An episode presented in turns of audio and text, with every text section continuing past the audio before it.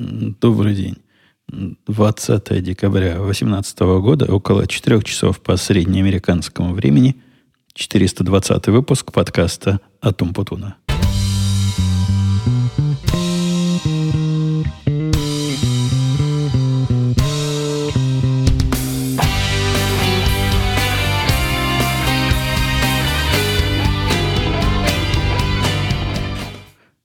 Несмотря на то, что 4 часов на самом деле еще нет, я всегда с запасом, что где-то к середине моего рассказа заявленное время совпало с реальным временем, вся работа разошлась. У всех зелененькие огоньки поменялись либо на серенькие, то есть вообще отключены, либо на желтенькие отошли, потому что народ э, готовится активно отдыхать. Несмотря на то, что длинных выходных у нас э, вроде бы не водится, я слышал, что э, в ваших краях бывают там двухнедельные каникулы государственные. Здесь такого нет фактически, а, то есть формально, но фактически люди себе берут к концу года всякие отпуска и всякие выходные дни, присоединяют их к Рождеству, и получается тоже типа каникулы. Поэтому сейчас у нас два чувака официально в отпуске – и, по-моему, оба до Нового года уже не придут. Тетка сегодня сказала, что у нее последний день, и вот она тоже уходит в отпуск. Да, и вообще, во многих компаниях вот эти предновогодние дни начинаются с официальной заморозки всего. Компания понимает, что людей будет мало, и берет на себя обязательство ничего за это время не испортить. То есть в нашей программистской, например, области разные релизы новых версий запрещены. И, и в других областях, подозреваю, тоже. Я не знаю, как там в железной индустрии выпускает ли какой-нибудь Ford новые модели машин или какой-нибудь General Motors.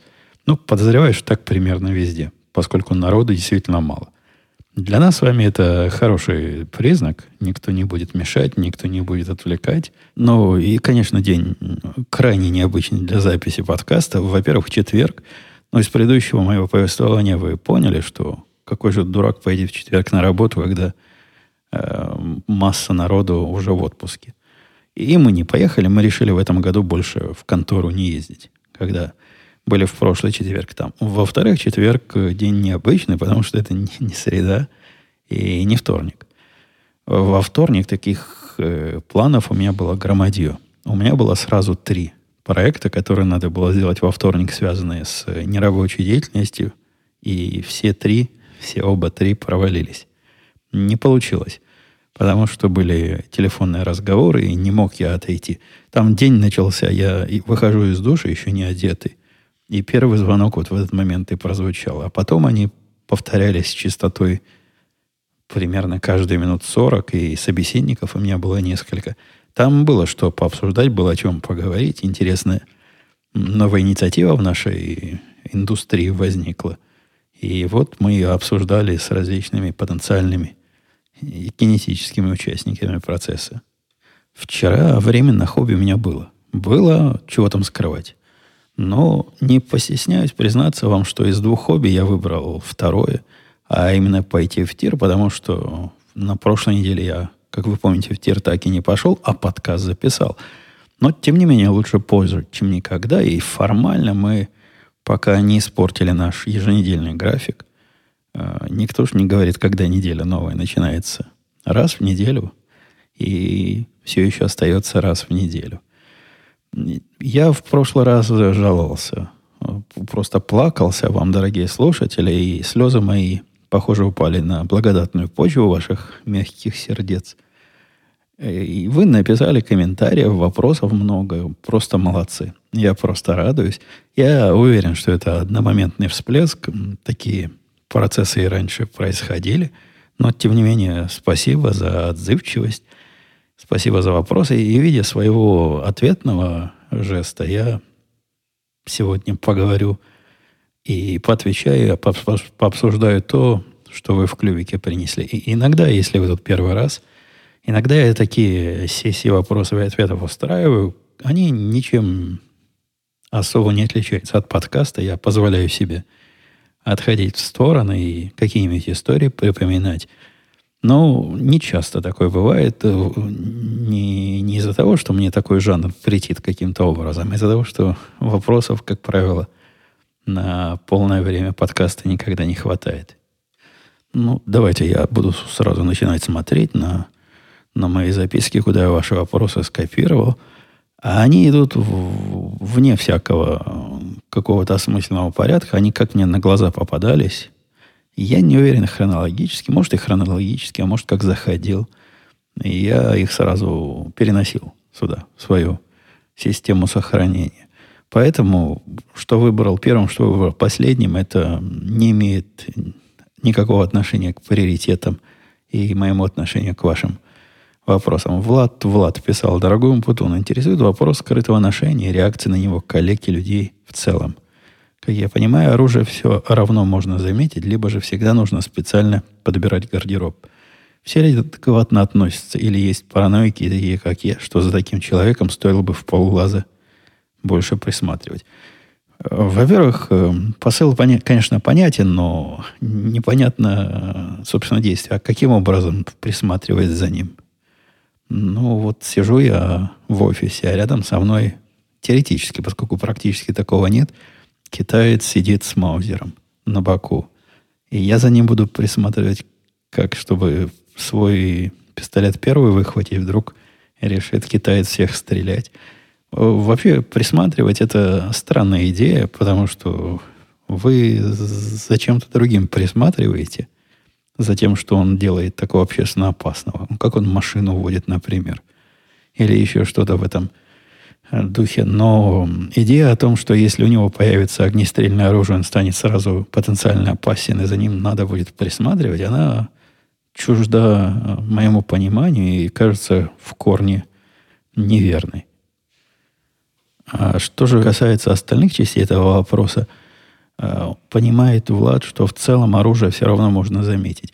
Не, не так. Это, это миф. Это миф, с одной стороны, с другой паранойя тех людей, которые только начинают носить оружие.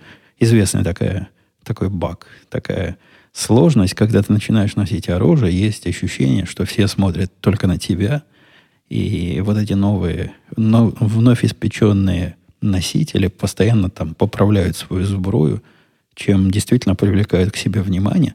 Однако из моего опыта, из опыта всех, кто в, на эту сторону – на моей стороне ношение оружия находится и высказывается, это все не более чем миф. Люди очень невнимательны. Но настолько невнимательны, особенно мужчины. Вы знакомого своего спросите, он не помнит, как жена вчера одевалась. Да что там вчера, голову отвернет, не вспомнит, как она сейчас одета была. А уж что, рассмотреть малозаметную выпуклость, это если оружие не очень хорошо скрыто – да кто там будет присматриваться, особенно в середину композиции своего соседа? Не, это, это выдуманный страх. А, заметить, я, у меня-то глаз, ну, как мне кажется, наметанный, я знаю, как это выглядит на мне, во всяком случае.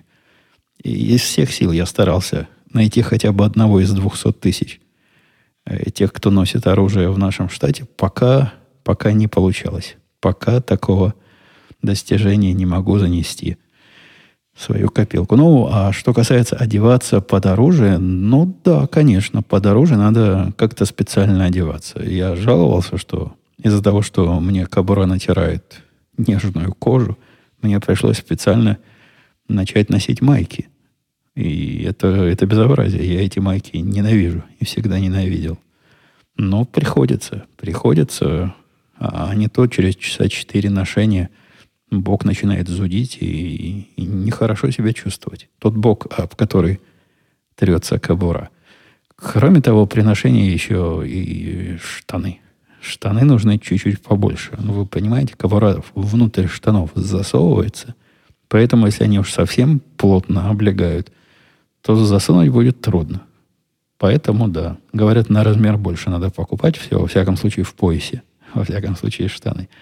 Ну, а если это лето, то какие-нибудь майки подлиннее, ну, что-нибудь, что прикрывает. Хотя это тоже не, не такая уж обязательная часть. Есть способы скрытого ношения в майках, заправленных в шорты, и никто ничего все равно не заметит.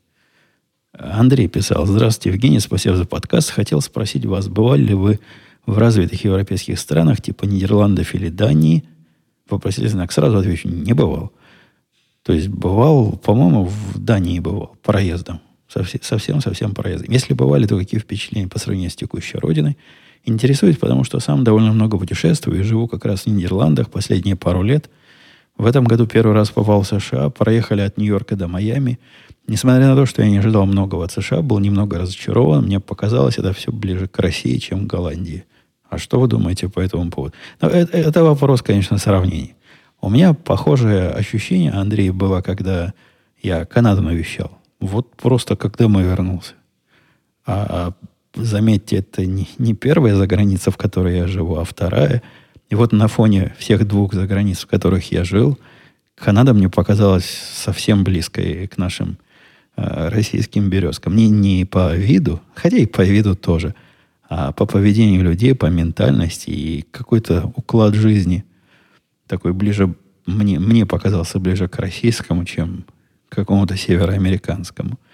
Что касается местных реалий, ну, я не знаю, в чем именно был э, э, вопрошающий слушатель разочарован. После э, России мне Израиль показался страной, я просто по, последовательно по своим переездам, в которой, в которой жизнь такая более размерная, но в то же время и медленнее. Вот вообще ничего особого не происходит. Так, так казалось, во всяком случае, поначалу. Потом-то, конечно, выяснилось, что ого, сколько всего происходит.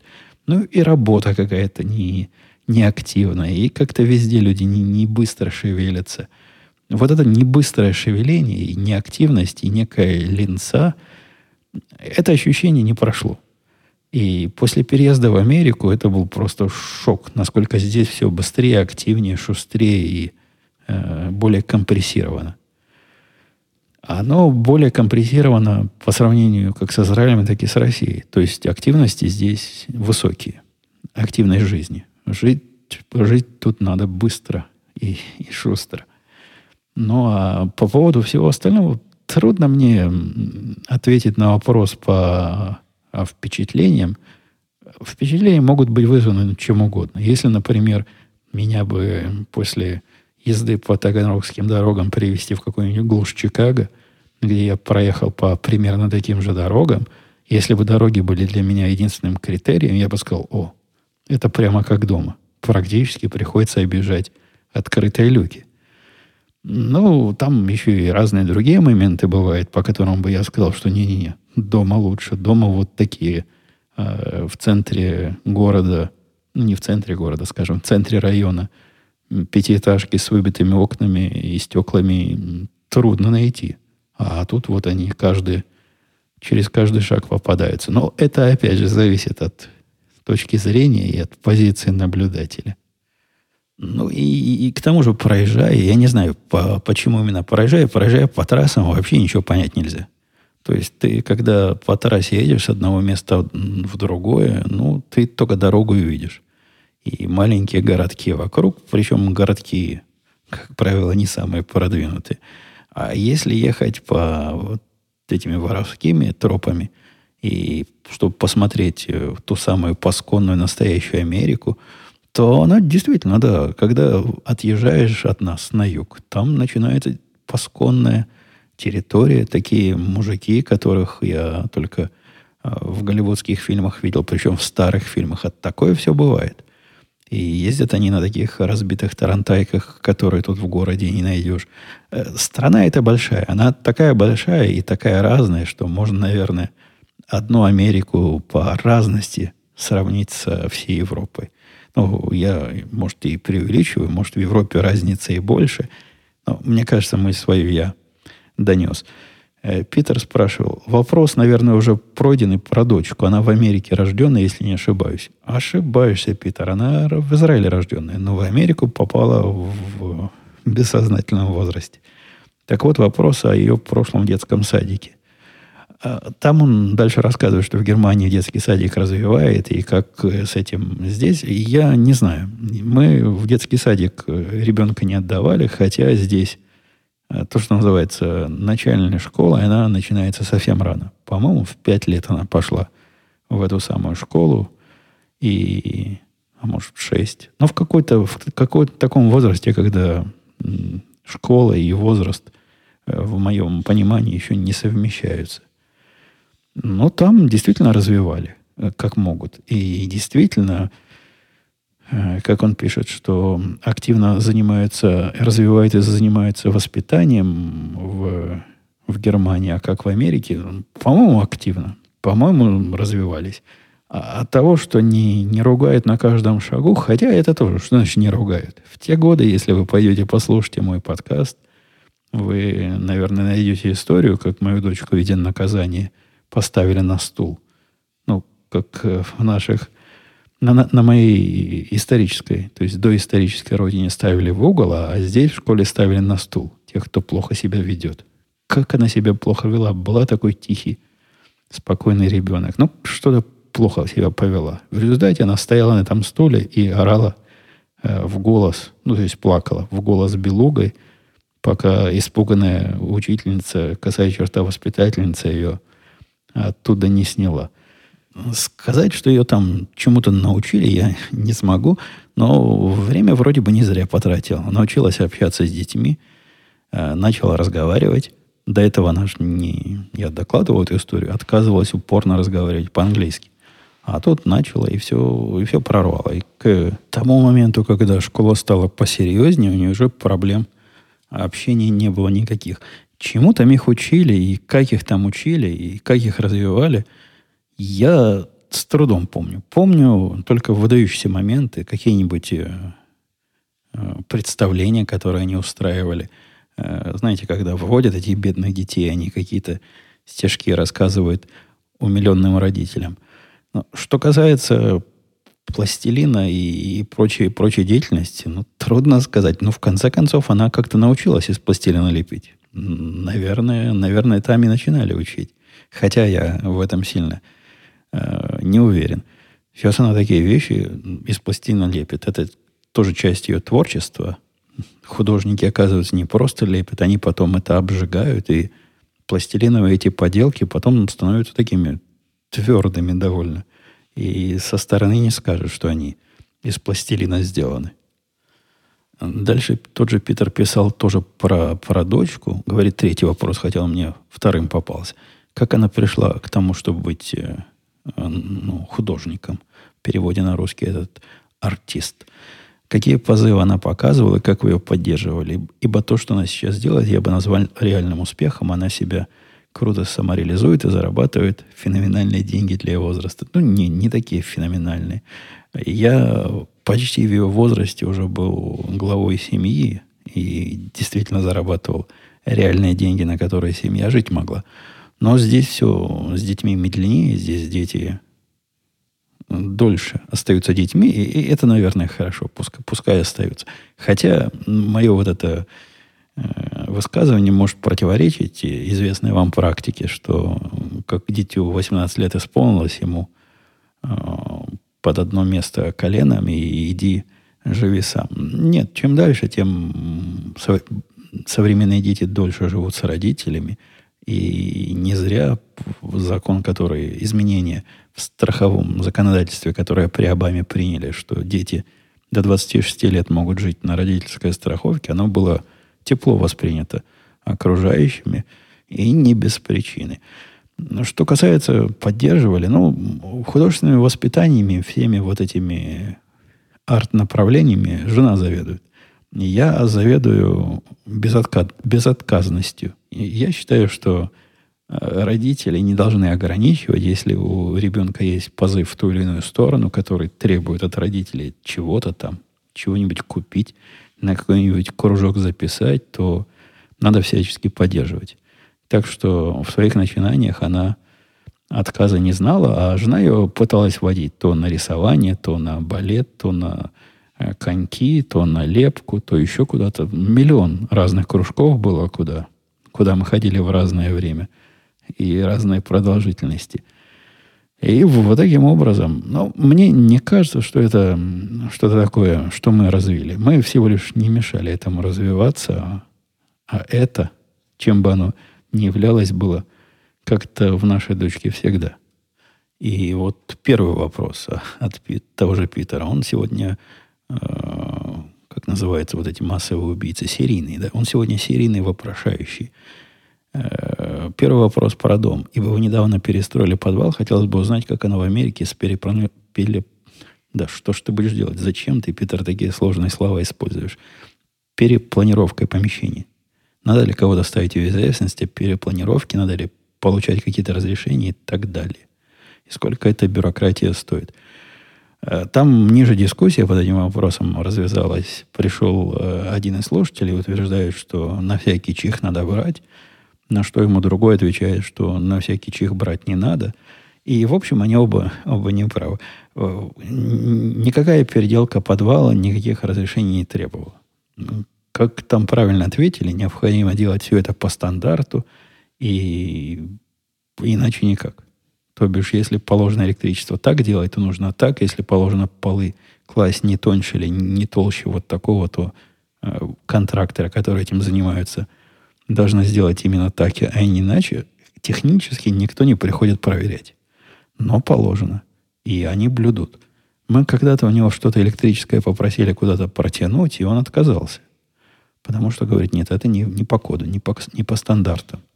И когда я нарисовал, как мне розетки поставить, он сказал, что так мало тоже ставить нельзя, надо обязательно на определенном минимальном расстоянии или максимальном. Как-то там тоже все записано, на каком расстоянии друг от друга розетки быть должны в современном жилье. А вот когда мы пере, переделывали дек, вот эту палубу, которая снаружи, были опасения, что придется брать разрешение. В конце концов оказалось, что не надо. Надо было бы, если бы мы поменяли ее как-то кардинально. А поскольку мы по факту старую снесли, а на ее месте построили новую – Ничего такого брать не пришлось. А если бы пришлось этим заниматься, и это входило в цену э, всего проекта, если бы надо, то сам бы контрактор этим и занимался. У них э, есть такой вид контракторов, которые лицензированы особым образом, и, такого рода работы полностью берут на себя. Нет, бюрократии никакой с этим не было. Строй, что хочешь, не хочу. Мне никто не придет и не скажет, в какой цвет покрасить стену и и где поставить бильярдный стол. Олег спрашивал, всегда хотел спросить, но не был уверен, что можно. Вдруг слишком гиковский вопрос. Какие self-hosted скрипты вы используете в быту и зачем? Вопрос, Олег, не, не то, что он слишком гиковский, хотя, конечно, и, и не без этого. Он не очень понятный. Я никаких э, скриптов не использую в быту. Если речь идет о том, какие сервисы на моих домашних э, серверах работают из тех, что интересно широкой публике, э, да я могу зайти посмотреть, потому что я так сходу и не помню. Вот, зашел, зашел, зашел, посмотреть. Да ничего, что нормальным людям нужно, у меня тут особо и нет. Бежит у меня э, OpenVPN для того, чтобы подключаться, когда я вне дома – в домашнюю сеть, бежит э, свой собственный домашний email сервер, чтобы посылать внутренние разные письма, обычно между одним моим сервисом, какому-нибудь моему другому. Бежат разные, э, бегут, простите, разные штуки для разработчика, типа GitLab, дронов и всего прочего, registry и так далее. Э, бежит штука, которая помогает мне в блог писать сообщения. Она хотя и бежит, и помогает, но э, частота обновления моего блога примерно раз в год от этого не становится более частой. Э, бежит штучка для того, чтобы э, из э, сервера сделать еще одно место, куда можно бэкапы, даже два места. Одно место для тайм-машин, второе место для арка. Это другой вид сервера. Но вот, пожалуй, единственное, что нормальным людям может э, как-то быть понятно, плекс сервера бежит – то есть я могу свои собственные видеофайлы проигрывать на всех своих телевизорах э, беспроводно подключенным э, к этой коробке. Надеюсь, Олег ответил на вопрос, хотя я не очень понял, какие именно скрипты ты имел в виду.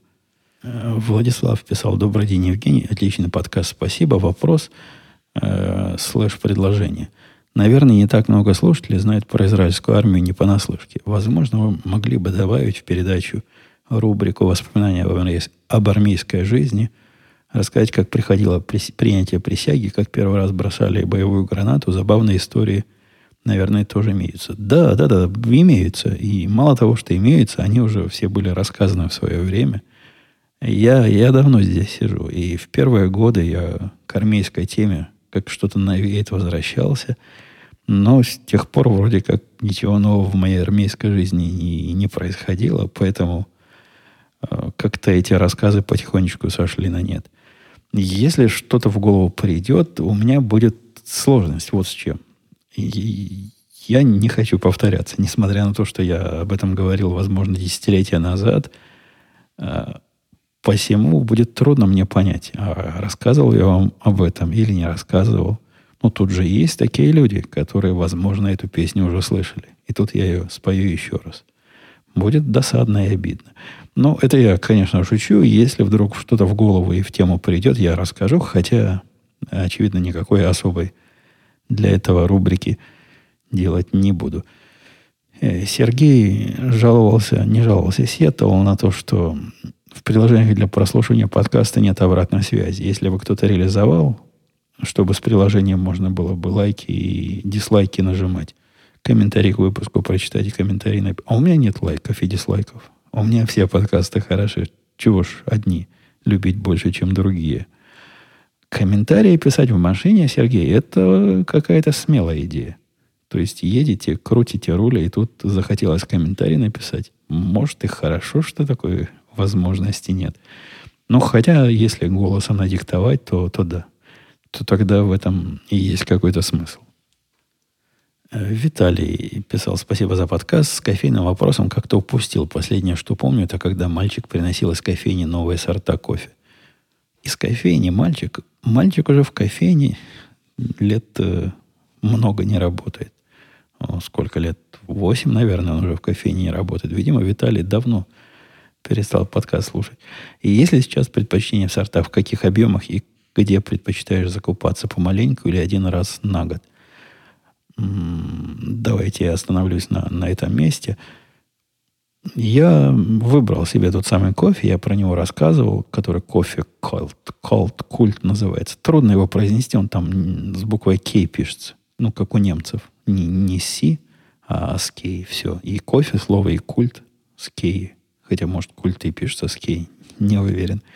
Э, определенный подвид этого кофе я покупаю последние, наверное, пару лет – все мои эксперименты только подтверждают, что от добра добра не ищет, и разные сорта, которые мы с женой иногда пробуем, не вызывают такого постоянного. У этого кофе есть огромный плюс. От него каждый раз постоянный и положительный э, эффект. Не в том смысле, что он особо бодрит, а вот это правильный кофе. Вкус как надо, прожарка как надо, все как надо.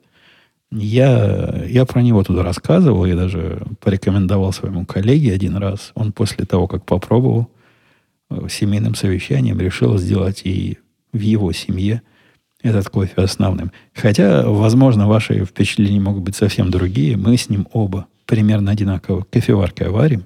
Он мне в свое время кофеварку посоветовал, а я ему в ответ посоветовал кофе. Может быть, если его как-то иначе варить, будет не так хорошо. Или наоборот, какой-то другой кофе будет лучше. Трудно тут что-то конкретное советовать. Покупаю я его на Амазоне. В принципе, у меня там уже подписка такая на, на доставку кофе. Две больших э, упаковки в месяц мне доставляют. Иногда двух упаковок не хватает. Их чуть-чуть не хватает. То есть три мне будет много явно, а две немножко мало. Поэтому время от времени я добавляю туда еще одну упаковочку. Наверное, каждые три месяца приходится еще одну приобретать. Руки не дойдут заказать, э, не заказать, а подписаться на раз, э, не знаю, в три месяца еще на одну. Там у них, знаете, так сложно. Как только ты на тот же самый товар пытаешься еще раз подписаться, у них ум за разум заходит у Амазонов – и они отключают твой предыдущий заказ. Это, там сложно все. Я несколько раз на это попадал, решил не связываться. Поэтому мне проще раз в месяц нажать кнопочку, а, одну на, на сотовом телефоне, И у меня специальные вот эти кнопки быстрого заказа там есть, и в том числе для маленькой упаковки кофе. По поводу сдачи нарезок на оружие, отпечатков пальцев дальше писал Виталий. Это ведь не только чтобы обличить, но еще и доказать невиновность, что точно не из того оружия стреляли. А доказать невиновность мне не надо. У нас э, нет презумпции, что обвиняемому надо доказывать невиновность.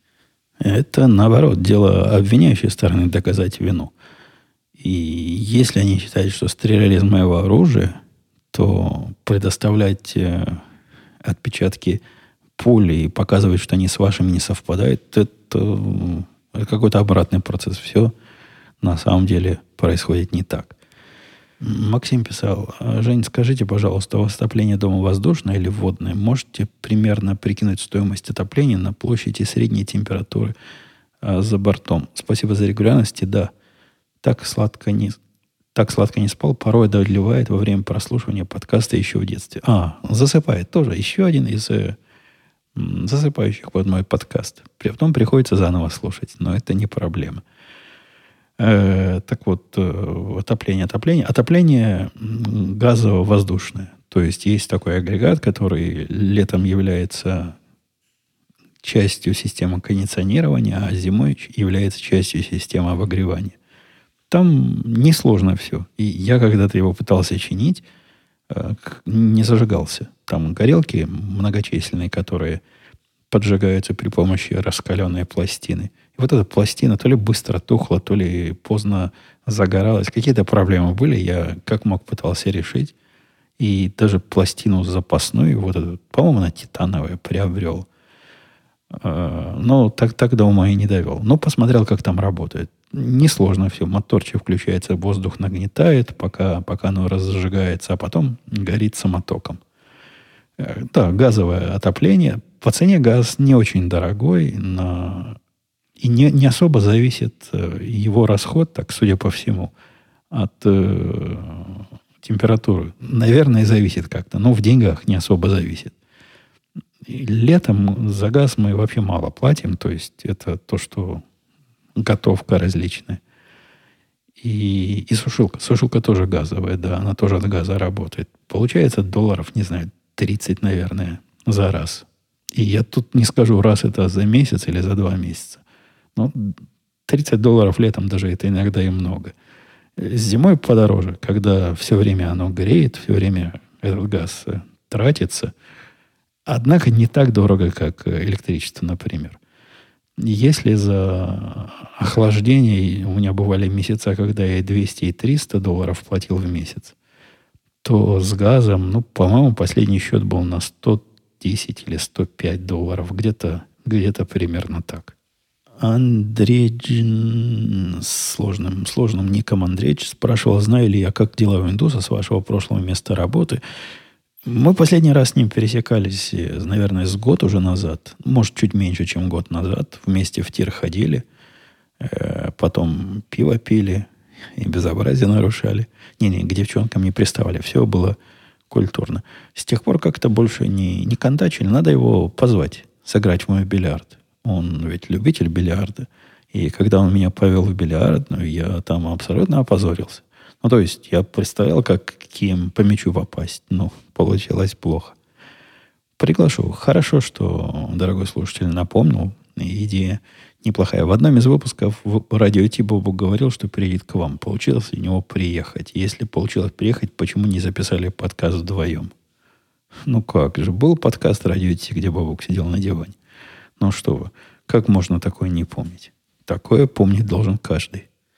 Артур э, утверждает, что слушает меня давно. И это я, может, слово не по назначению Артур использую. Не то, что утверждает. Я, я верю, что так есть. Просто доносит. Доносит. Поменяем формулировочку.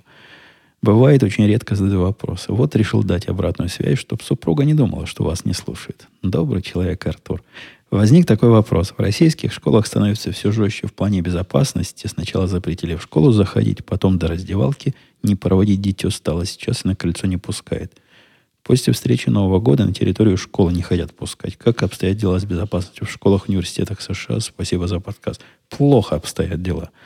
В школах используется система действительно закрытия, то есть система крепости. Та самая система, которая показала свою по-моему, еще в 19 веке неэффективность. Но школа действительно снаружи выглядит как, как крепость. Особенно вот эта большая школа, куда сейчас дочка ходит, э, последняя ступень обучения, куда старшие дети ходят. Там действительно кажется, что проектировали так, что вместо окон были бойницы. И можно было оттуда, э, ну, наверное, не из огнестрельного, огнестрельное оружие там же запрещено по-всякому, но, наверное, из луков – отстреливаться из этих бойниц. То есть система пассивной защиты там действительно поставлена. Зайти в школу невозможно никому. К ней подъехать можно. То есть я не знаю, что такое на территорию в, в концепции Артура, но к школе подъехать, чтобы высадить и, и взять ребенка можно, а вот вовнутрь это уже просочиться сложно. То есть действительно проблема проблем. Когда-то жена смогла через какую-то незакрытую дверь прийти, чтобы дочку забрать, и дочка была в шоке. Удивлялась, как же мать пролезла на охраняемую территорию. А я не в восторге от этой системы пассивной защиты, потому что случаи э, не, не такие многочисленные, как э, можно представить себе из средств массовой информации, но тем не менее не нулевые случаи, когда от угрозы и изнутри, и снаружи школы оказываются плохо защищенными. Но, тем не менее, да, действительно, с, с этой точки зрения безопасность есть, и пройти туда не так просто. Хотя это примерно как в институте у нас было. Там же тоже была э, такая охраняемая территория. И зайти можно было официально только через одну дверь. Ну, конечно, никто не мешал кому-нибудь где-нибудь тихо тебе открыть вторую дверь, и ты в нее проскользнешь или в дыру в заборе пролезть. Вокруг школы нет забора. И двери на вид все закрыты. Ну, как оно по жизни происходит, насколько школьники умеют заходить незаконно и выходить незаконно. И я уверен, эти, эти умеют. А от этих детей никакими дверями, замками не защитишься. А Дмитрий интересуется, привык ли я, что в США все со льдом. Принесут стакан той же колы, где льда, по сути, воды больше половины – Наверное, такой способ экономии. Вода дешевле напитков и коньяков всяких. Погоди, Дмитрий. Тут есть такое странное явление, которое меня первый, наверное, год удивляло. Это не ограниченный и не лимитированный вообще ничем долив этой самой колы, которая, с твоей точки зрения, лед должен э, сэкономить. И до сих пор это так в огромном количестве мест, в тех местах, где самообслуживание, там краник стоит – и тебе продают не, не напиток, а стакан к напитку. Ходи к этому кранику и доливай, пока весь не упьешься. Так что нет, теория с экономией напитка, она, мне кажется, не особо. Ну, а в тех напитках, которые дорогие, ну, когда кофе наливают, не кофе, а коньяк наливают на лед, я не думаю, что его не доливают. Там по порционно мерится с момент, из момента выливания из бутылки, а не потому, как высоко этот напиток оказался в стакане. Традиция такая. И действительно, кола со льдом, я к ней привык, мне она кажется лучше. То есть я ее, в принципе, уже почти не пью никогда. Но однако, когда попадаю на колу какую-то, всегда со льдом. Что касается напитков, ну, разные напитки бывают. К некоторым лед никак не подходит в обычной жизни. Например, к XO коньяку и это руки оторвать, если туда кто-то лед захочет положить. С другой же стороны, во время записи подкаста «Радио IT» я умышленно кладу в коньяк попроще пару кусочков льда, но это исключительно для того, чтобы вот этого эффекта воды. Я не хочу там коньяком напиваться на глазах общественности и пью его потихонечку в таком разбавленном виде в течение всех двух часов. Э, хорошо кусочек льда, по-моему, подходит к резкому шотландский виски, как к скотчу. Он его делает, на мой вкус, менее резким. Конечно, не надо стакан льда насыпать и капать сверху скотча, но один, одна льдинка, по-моему, самое оно. Э, Радик интересуется про торговую войну Америки с Китаем, и назрел у него вопрос, почему именно Трамп поднял эту тему, почему демократы об этом молчали – Почему демократы, а кто-то другой в этом говорил. Э, дальше моя гипотеза, может, потому что Трамп представляет промышленников и фермеров, то есть те, кто поставляет реальный продукт. Что думаете по этому поводу?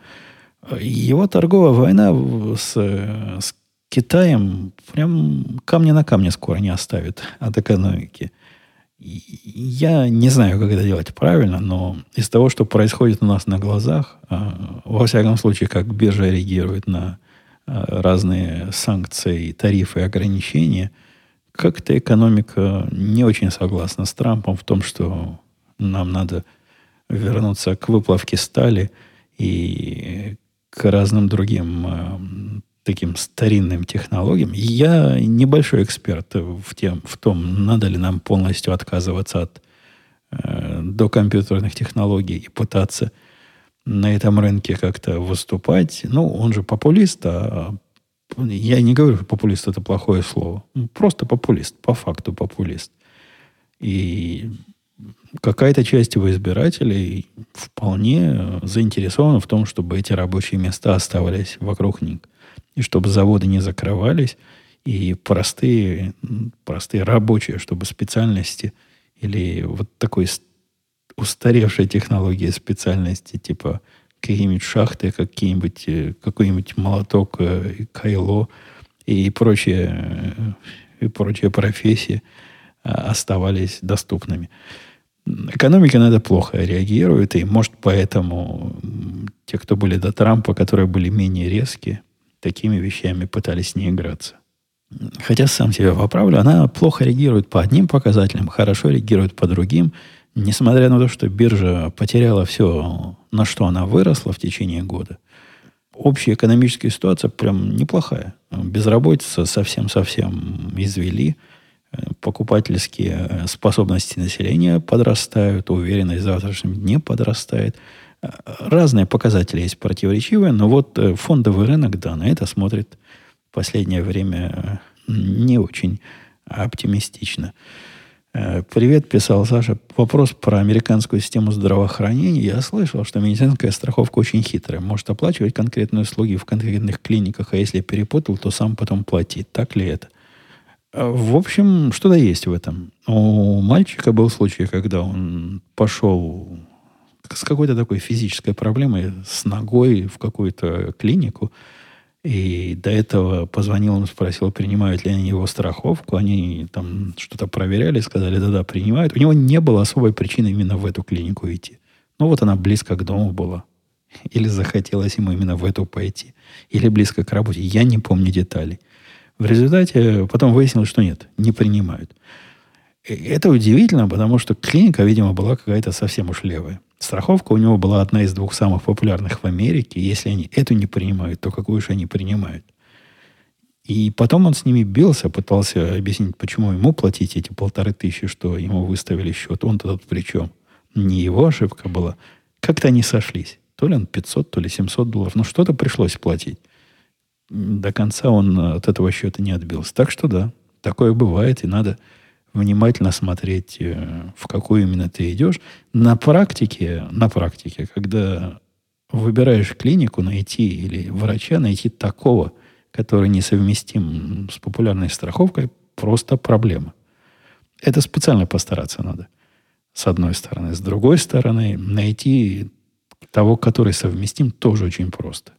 Просто есть такие веб-сайты, которые э, справочники.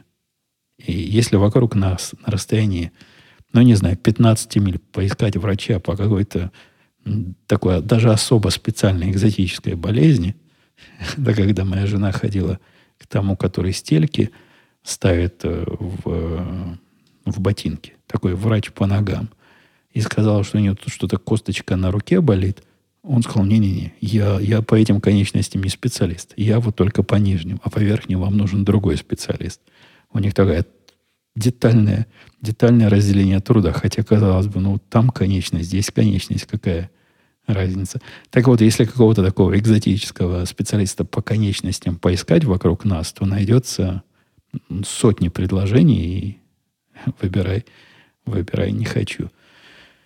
Это была первая часть вопроса. Вторая часть вопроса, а что делать, если обнаружили какое-то серьезное заболевание, типа онкологического покрывателя, страховка такой, или бывает наоборот, э, даже без страховки помогут, спасибо. Но никто не мешает вам, никому, никто не мешает э, получить медицинское спасение без страховки. При этом надо понимать, что тут капитализм и вот эти предприятия здравоохранения – это бизнесы, которые зарабатывают деньги. Посему после предоставления такой услуги вам выставят счет, который вам надо оплачивать. С другой стороны, если есть страховка, то страховка, конечно, не ограничена насморком переломом ноги или еще чем-то таким минорным. Хотя я, как человек, ломавший ногу, скажу, что перелом ноги это вовсе не так просто, как может показаться со стороны. И там есть какой-то лимит на страховку, то есть не больше, там, не помню скольки, 5 или 10 миллионов э, она тебя покроет на разные. Были у нас разные страховки. У меня были разные страховки за эти годы. У некоторых были вот такие многомиллионные лимиты, у некоторых, по-моему, вообще лимитов не было. Э, есть, там, там не просто все. Хотя не так сложно, как кажется со стороны. Там есть часть своего участия, есть максимальная сумма, на которую у вас может страховка максимально, сколько вы можете, имея эту страховку в кармане, в год заплатить и так далее. В общем, ничего такого уж дико сложного нет. Хотя, конечно, надо разбираться, и моей жене оно тоже кажется сложным. С другой стороны, а какая альтернатива? Э, социальная медицина, которая типа возьмется лечить больного, но на самом деле э, доведет его до гробовой доски. Э, я скорее предпочитаю медицину платную, где отношения покупатель-продавец явно выражены в медицине, где мне нужна медицинская услуга, я бы эту медицинскую услугу за свои деньги, ну, так или иначе, или со страховкой мог бы получить. Система эта не такая уж э, прямая капиталистическая, как, возможно, вам покажется из моего рассказа. Она обложена диким количеством разных регуляций. И государство лезет и там, и сям, а пытается лезть еще глубже, еще дальше – но, тем не менее, какая-то иллюзия, иллюзия товарно-денежных отношений все-таки сохраняется. Хотя в этой области я знаю всего одного человека, кроме меня, который э, хоть когда-то торговался по поводу медицинских услуг. Как-то не принято. Хотя, казалось бы, ну вот же, вот у вас товар, у нас купец. Давайте договариваться. Договариваться можно, но никто особо этого не делает. Как-то я на себя многое взял, попытавшись ответить на все вопросы подряд. Не на все подряд, а на хорошие вопросы. Э, ну, давайте, пока, пока голос еще не сорвался до конца. Никита спрашивал, было бы услышно, интересно услышать про службу в израильской армии, как было служить русским. Да так же, как француз. Да, да нормально, как там... Я, я ведь служил в части, где были э, взрослые военнослужащие, которые проходили курс молодого бойца, и они в основном все были из таких, типа как я. Я не помню, какое там количество русских или не русских, но русских было много. Дедовщины там нет, русских там никто не обижал. Во всяком случае, в мое время. Так что нет, никакой особой русской специфики не было. Были бы были ли полезны навыки программирования? Нет. То есть нет от слова нет вообще никак я был в совершенно такой десантно-пехотной части, но десантной не в смысле, что с самолета выбрасывается, а в смысле, что забрасывается во всякие горячие точки в случае чего. И когда меня туда принимали, сказали, что, ну да, чувак, у нас есть один компьютер, он то ли в танке начальника, командира, то ли в его джипе, но к нему уже представлен специальный программист. А ты, значит, там не нужен. Иди, дружище, в пехоту. Реально, реально ли совмещать работу со службой в армии? Как вообще проходил день во время службы? Да нет. Когда ты идешь на службу, ну, вот такую, для взрослых службу, когда у меня был курс молодого бойца, по-моему, это месяц заняло, хотя я уже точно не помню. И даже не каждый день домой возвращались, что для израильской армии это э, жестокие условия. А по поводу службы в армии и работы, ты на это время берешь официальный выходной. То есть не, не ты берешь выходной, а тебе дают выходной.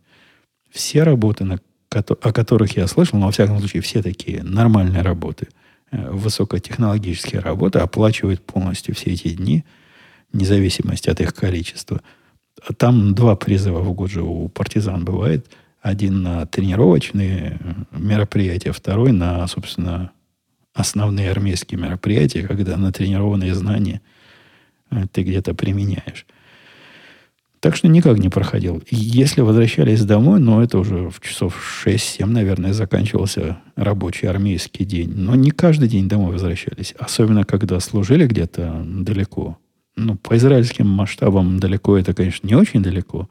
Но если я жил в центре страны, а служил где-то на сирийской границе, то каждый день не наездишься. А служила ли в армии жена? Нет, не служила. По-моему, туда берут только таких молодых. То есть, если тебе 18 лет, и ты в это время в Израиле, то да, есть шанс послужить. А взрослых, взрослых не берут. Вопрос про оружие. Как поживает штурмовая винтовка? Практикуете или живет в сейфе до зомби-апокалипсиса? Примерно всего понемножку. Я не знаю, карабин это штурмовая винтовка. Не очень я этот термин знаю, но мой, мой ER-15 живет в основном в сейфе. Я небольшой оказалось любитель из него стрелять, подозреваю, по причине того, что вокруг меня нет в близкой досягаемости тиров, где можно на интересное расстояние стрелять.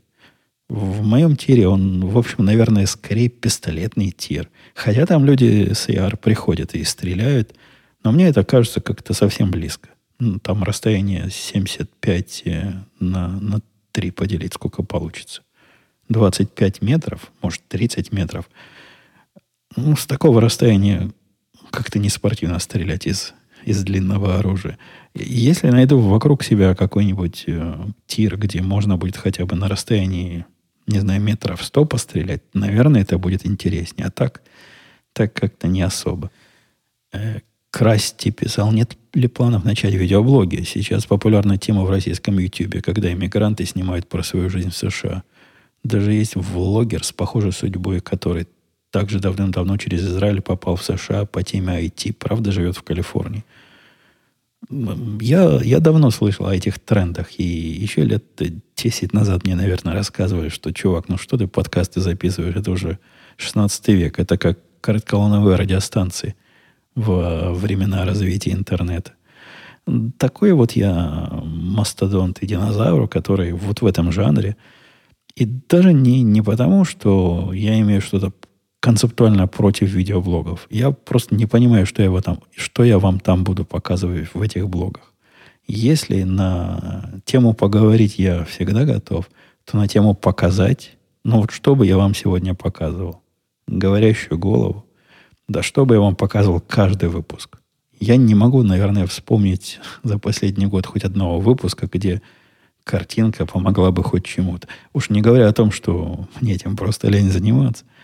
Добавлять бесполезные картинки теоретически возможно, практически. Зачем мне это головная боль. Ну и кроме того, я э, делился своим ощущением, что подкасты все-таки имеют свою определенную нишу, нишу прослушивания в, в автомобиле, нишу прослушивания во время занятия спортом, примерно такой же, как радио, которое никуда не исчезло, а просто трансформируется помаленечку и потихонечку, несмотря на то, что есть телевидение и, и всяческие прочие 3D-кинотеатры. Максим напоминает, что пару лет назад я делился положительным опытом использования компьютерных очков. Пользуешься ли, пользуешь ли ты ими до сих пор? Да, вот лежат с правой стороны в чехольчике. Из чехольчика уже давно не вынимал. Я подозреваю, мне они тут в третьей на Первильской меньше нужны, чем когда я был во второй на Первильской, потому что технически говоря, третья на Первильской это подвал, в котором освещение равномерно и всегда примерно одинаковое. И не бывает такого жуткого сюрприза, когда я поднимаюсь, э, как я раньше поднимался во вторую на Первильскую студию с утра, а тут свет в глаза и просто слепит, и не знаешь, как повернуться, не знаешь, как эти э, окна прикрыть занавесками. И пока, пока дойдешь до этого всего, глаза уже устали. Здесь нет, здесь при равномерном и постоянном освещении глаза устают гораздо меньше. Возможно, я их всего один раз надевал, эти очки здесь, в подвале. Но да, все они еще есть, все еще, все еще так же работают, как и раньше, и все еще ими пользуюсь. Давайте я как-то как совсем много, много отвечаю на ваши вопросы. Последний вопрос выберем, хотя тут много еще осталось. Я их перенесу к следующему. Попробую вспомнить, на который ответил, на который нет. И аккуратненько перенесу в следующий выпуск. Дмитрий. Дмитро спрашивал. Есть вопрос по поводу денег. Принято ли в США спрашивать разработчиков про размер зарплаты или вначале работодателя обозначает размер оплаты труда, указывает на сайте размещение вакансий или в разговоре с нанимаемым. Он имеет в виду во время переговоров. Да, конечно, принято. А, как можно принять человека на работу, не зная, сколько ты ему будешь платить и сколько он хочет платить для своего счастья? И я как-то не очень представляю даже технологию этого процесса. Принято ли? Ну да, принято. Я всегда, когда людей на работу беру, если доходит до вопроса про деньги, то это уже хороший признак для того, с кем я собеседую. И для меня тоже. У меня ведь тоже есть интерес кого-то найти на на должность.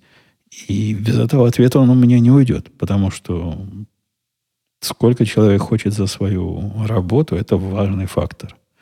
Важный даже не, не, только, не столько по каким-то психологическим причинам, ну, то есть оценить, насколько человек высоко о себе думает. Это тоже не, не так, чтобы ерунда. И были у меня случаи, когда приходили хорошие программисты, просили мало – для меня это никогда не было фактором отсева. То есть, о, пришел чувак, который я бы на его месте там в те годы попросил 100 тысяч, а он пришел и 60 просит. В этих ситуациях я им подсказываю правильные слова. Говорю, не-не-не, чувак, на, такое, так, так нельзя. Вот за эту работу тебе вот не, не меньше, чем столько надо просить, и проси. Поскольку система кинуть э, работника, она в долговременной долговременной, простите, перспективе плохая идея. Ну да, дашь ты ему сейчас 60 тысяч вместо 100 условных тысяч, не знаю, попугаев. И до него дойдет через три месяца, что это безобразие какое-то, и по своим знаниям и умениям, и всему прочему, как раз должно быть 100, а не 60. Ну и что?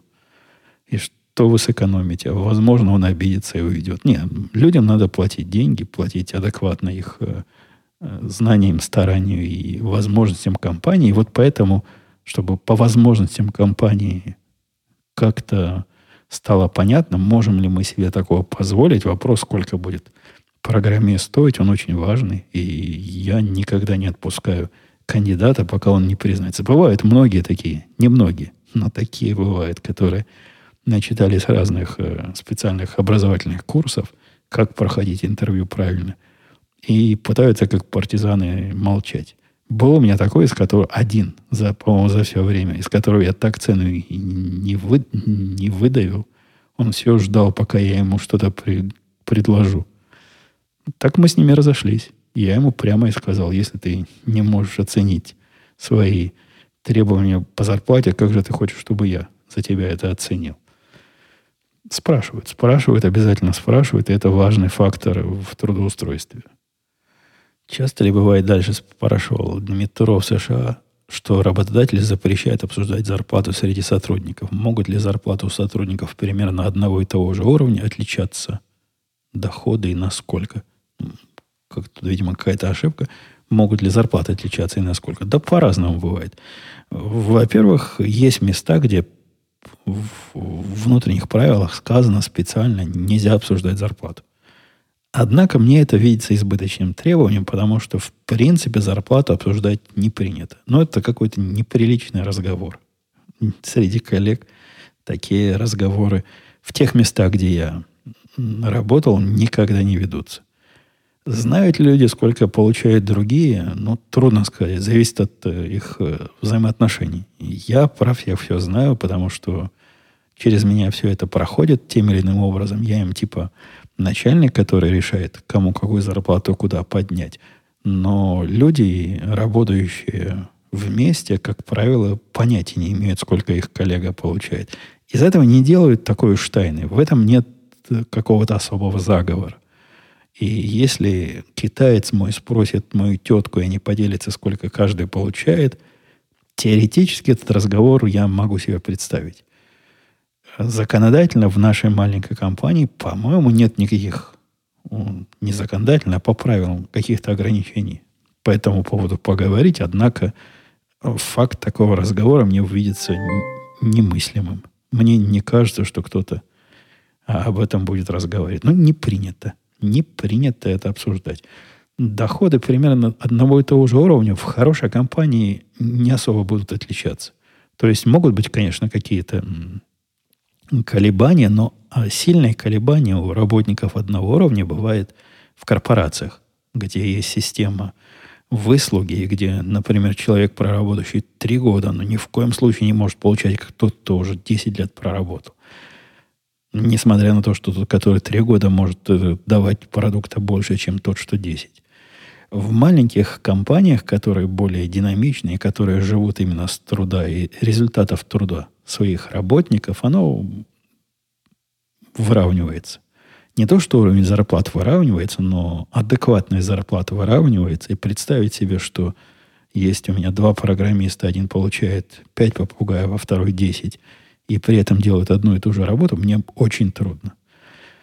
Еще забыл сказать, что в больших корпорациях и в таких серьезных фирмах сильно зависит от стартового уровня. Вот если ты начал, не знаю, например, со 100 тысяч долларов в год – и ты не знал, что так мало просить нельзя. Ну, вот попросил так.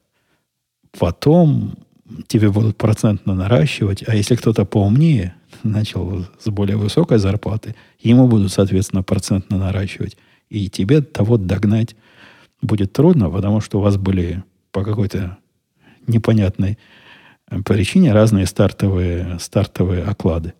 Там действительно этот э, эту дыру трудно нагнать. В маленьких компаниях такого нет. У нас был случай в этой маленькой компании или в прошлой, я не помню в какой, где мы э, одному работнику увеличили зарплату после не испытательного срока, по-моему, после полугода мы с ним по, побеседовали, увеличили зарплату на 50%. Такого, да, такого, такого трудно себе представить в больших компаниях, ну, потому что поняли, что человек того стоит, мы его хотим – он нам нравится и, и подходит. Э, ну что, давайте я тут совсем задержался, с одной стороны. С другой стороны, те, кто под меня спать ложатся уже давно и сладко сопят, и им лишняя длина вообще никак не повлияет. На следующий раз у нас с вами интересные будут разговоры. Пока у меня темы еще не все накопились, но вот сразу после остановки записи я перенесу, перенесу часть вопросов туда, чтобы чтобы были и не пропали. Но у нас есть разговор про то, как сработало э, не так. Как бы мне это завести, чтобы вас заинтересовать? Про то, что вот эти все ваши пацифистские «зачем тебе в таком безопасном месте, как на первиле оружие» высказывания оказались полным бредом и чушью, как у меня среди ночи сработала система раннего оповещения, и чем все это закончилось.